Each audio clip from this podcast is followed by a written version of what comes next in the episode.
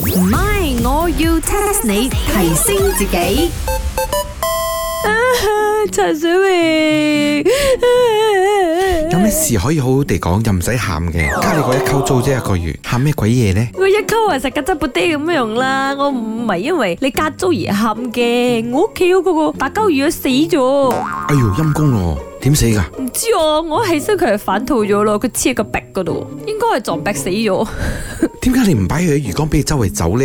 咁佢咪撞唔到壁咯？咁大鳩魚本來佢天性就係撞壁噶嘛，佢成日撞壁嗰度要撩交打，打隔離嗰個樽嗰啲魚，佢唔係咁樣嘅咩？點知可能自己撞得太用力，咁樣就暈咗咯。暈咗定死咗？你講好你， 哇死死埋啦！貨不對版嘅喎。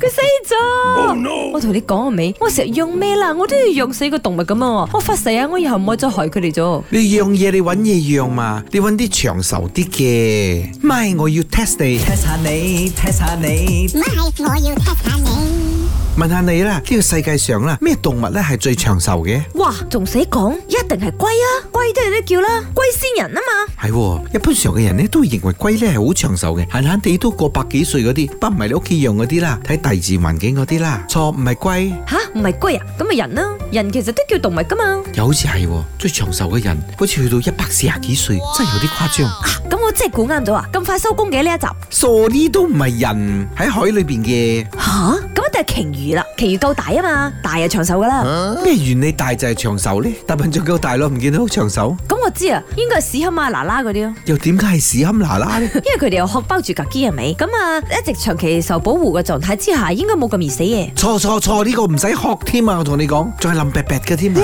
有咩係林白白咯？得諗下先，海參咯，一碌碌咁樣。平時咧，嗰啲人應該好少食到佢哋，因為成日白石頭嘅。都唔係海參，你估佢唔到噶啦，就係、水母啦。水母，我平時喺嗰啲 Japanese restaurant 食好多喎 jellyfish，喎一下俾人鉗上嚟，走咗佢咯。嗱，就唔係全部水母咧都係長壽嘅，呢只燈塔水母咧，佢真係犀利啊！佢唔單止長壽，可以講係長生不老，永遠不死添。